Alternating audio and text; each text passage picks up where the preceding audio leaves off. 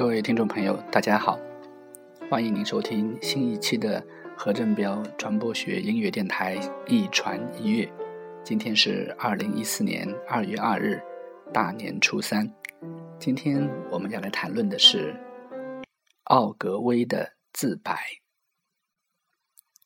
大卫·奥格威被称为广告教父 （The Father of Advertising）。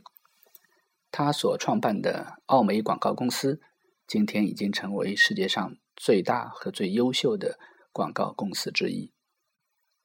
大卫·奥格威生于一九一一年六月二十三日，出生于苏格兰的小镇西赫利斯。有意思的是，他和他的祖父和他的父亲都是在这一天出生的。六岁时。奥格威的父亲就要求他每天喝一大杯生的血，后来让他喝啤酒。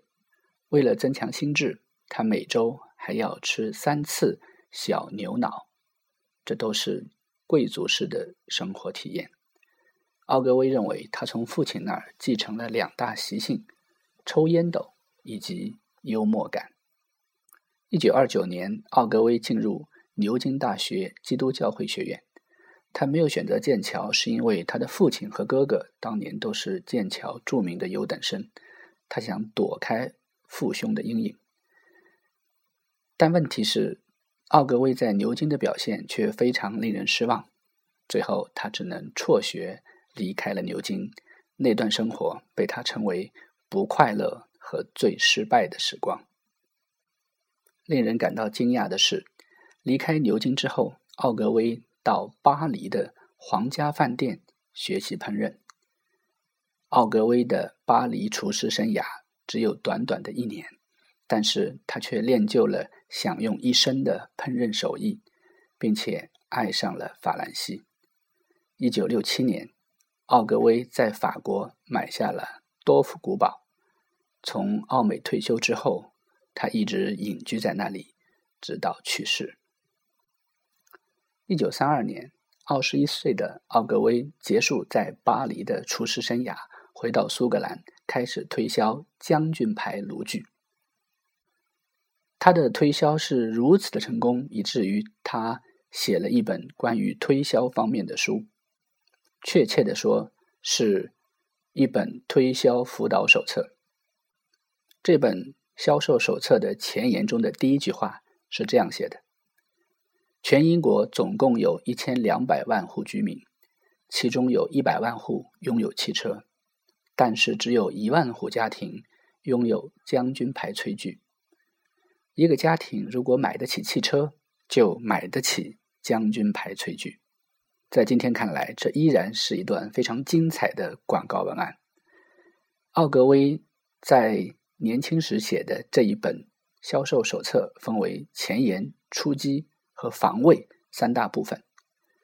奥格威在二十七年后，自己又重新看到了当年的这本小书，他把这本书中的一部分摘录寄给董事会，并且附加了一个说明。他证明了两件事：第一，我在二十五岁时就已经绝顶聪明；第二，在往后的二十七年里，我根本没有学会任何新东西。一九七一年，《财富》杂志把这本推销辅导书称为是有史以来写的最好的销售手册。现在我们听到的是杨培安带来的一首广告歌曲，这是台湾啤酒的广告。这首歌的名字叫做。我相信。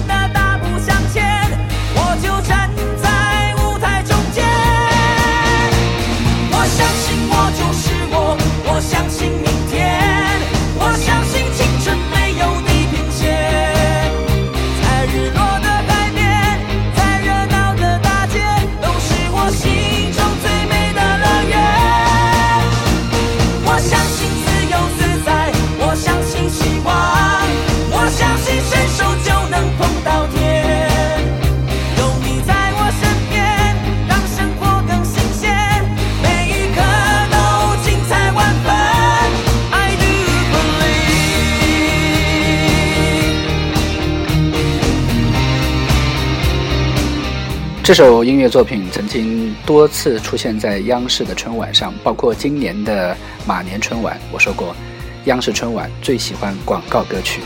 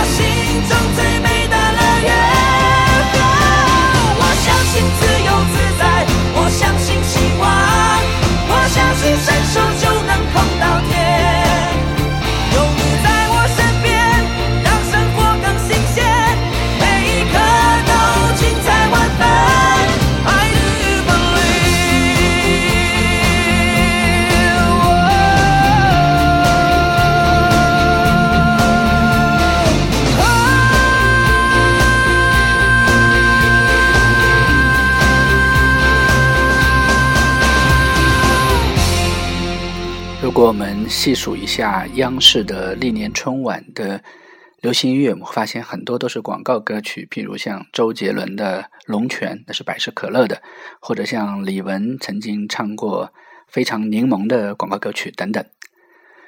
到奥格威一九三八年第一次来到美国学习广告业务，当曼哈顿的摩天大楼出现在他眼前的时候，他流下了热泪，带着憧憬，他移居美国。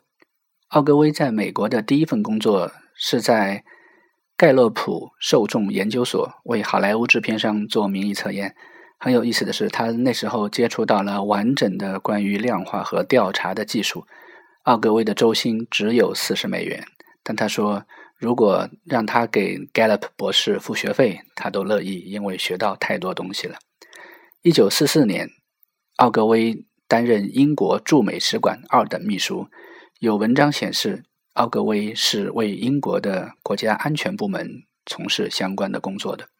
奥格威每天的工作就是给外交大臣或者首相发送电报。这里面有一段轶事是奥格威与中国有关的，我很想在节目中公开一下。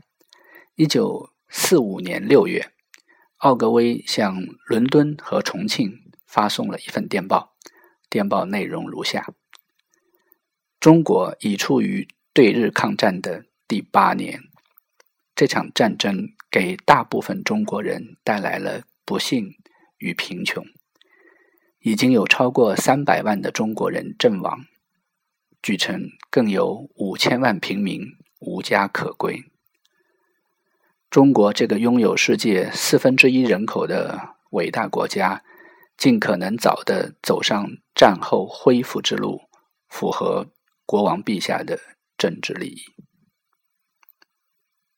就在大卫·奥格威发出这份电报的当天的深夜，他接到了大使馆电话，指责他没有使用密码就把电报发到了重庆。电报因此被中国截获。英国官方极少表示如此这般的侵华立场。奥格威说：“中国方面一定会以为他是为了。”讨好他们才故意不使用密码的，这是我所能找到的大卫·奥格威为抗战中的中国所写的唯一的广告文案。三十八岁的奥格威于一九四九年在纽约创办了奥美广告公司。那一年，他没有大学毕业文凭，没有客户，银行账户里只有六千美元。但是，正如奥格威因为有厨师经验，所以成功的推销了将军牌炊具一样，在美国，奥格威靠自己的智慧和理念。把奥美广告公司打造成了一家全世界最著名的广告公司。就在公司成立的第二天，奥格威写了一个单子，单子上列出了他最想争取到的五家客户。在当时看来，以六千美金要击败当时全美的三千多家广告公司，拿下这五家鼎鼎大名的客户。在很多人看来是不可能的事情，但奥格威却充满信心。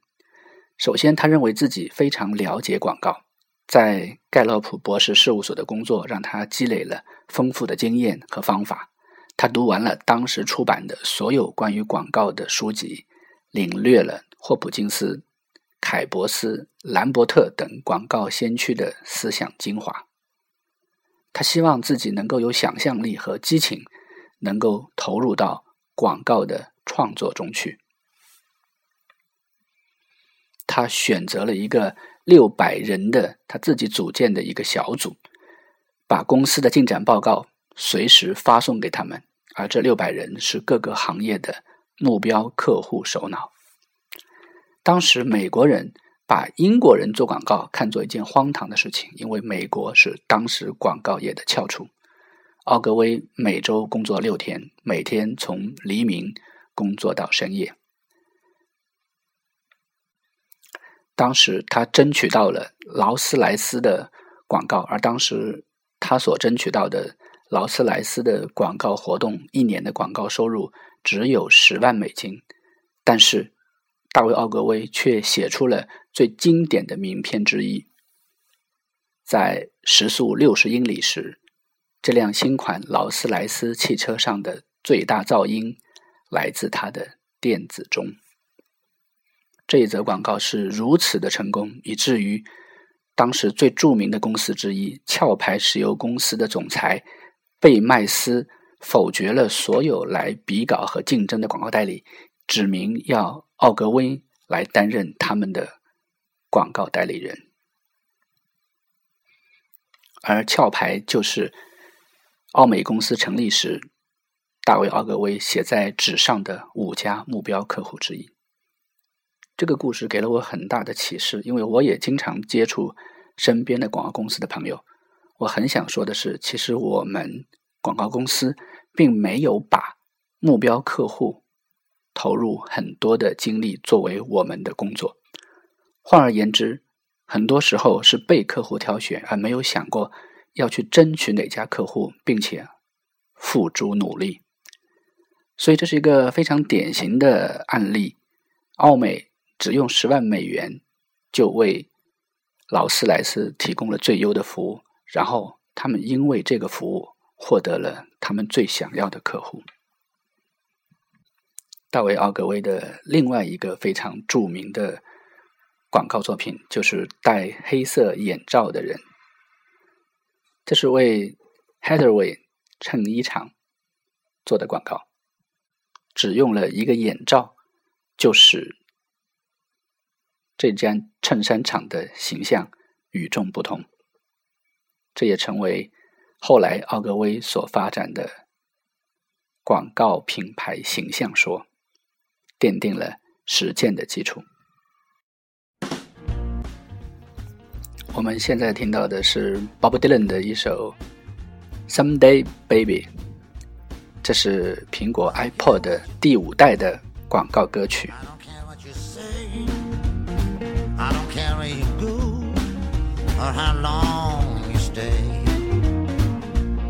someday, baby, you ain't gonna worry for me anymore. Well, you take my money and you turn me out. You fill me up with nothing but self-doubt. Someday, baby, you ain't gonna worry.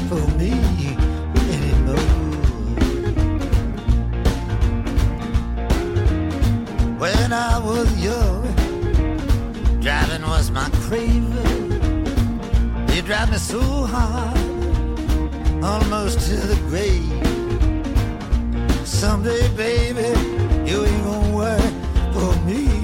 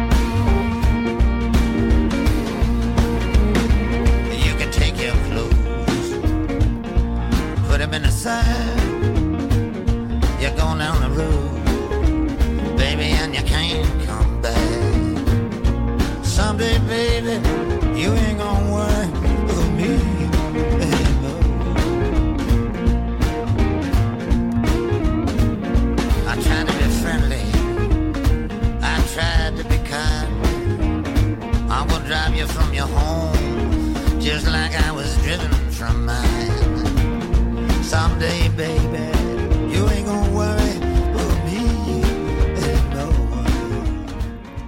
这是 Bob Dylan 带来的一曲《Someday Baby》，这是苹果公司的 iPod 第五代的广告歌曲。在节目的最后，我想用大卫·奥格威一系列的名言来结束今天的节目。销售是检验广告的唯一标准。这是大卫·奥格威关于广告效果的名言。绝对不要制作不愿意让自己的太太和儿子看的广告。诸位大概不会有欺骗自己家人的念头，当然也不能欺骗我的家人。这是大卫·奥格威关于广告伦理的言论。说什么比如何说更重要，诉求内容比诉求技巧更为重要。不要期待消费者会阅读令人心烦的散文，要写得像私人谈话，而且是热心而容易记忆的，也像宴会对着邻座的人讲话似的。标题比文本多五倍的阅读力，如果在标题里不能畅所欲言，就等于浪费了百分之八十的广告费。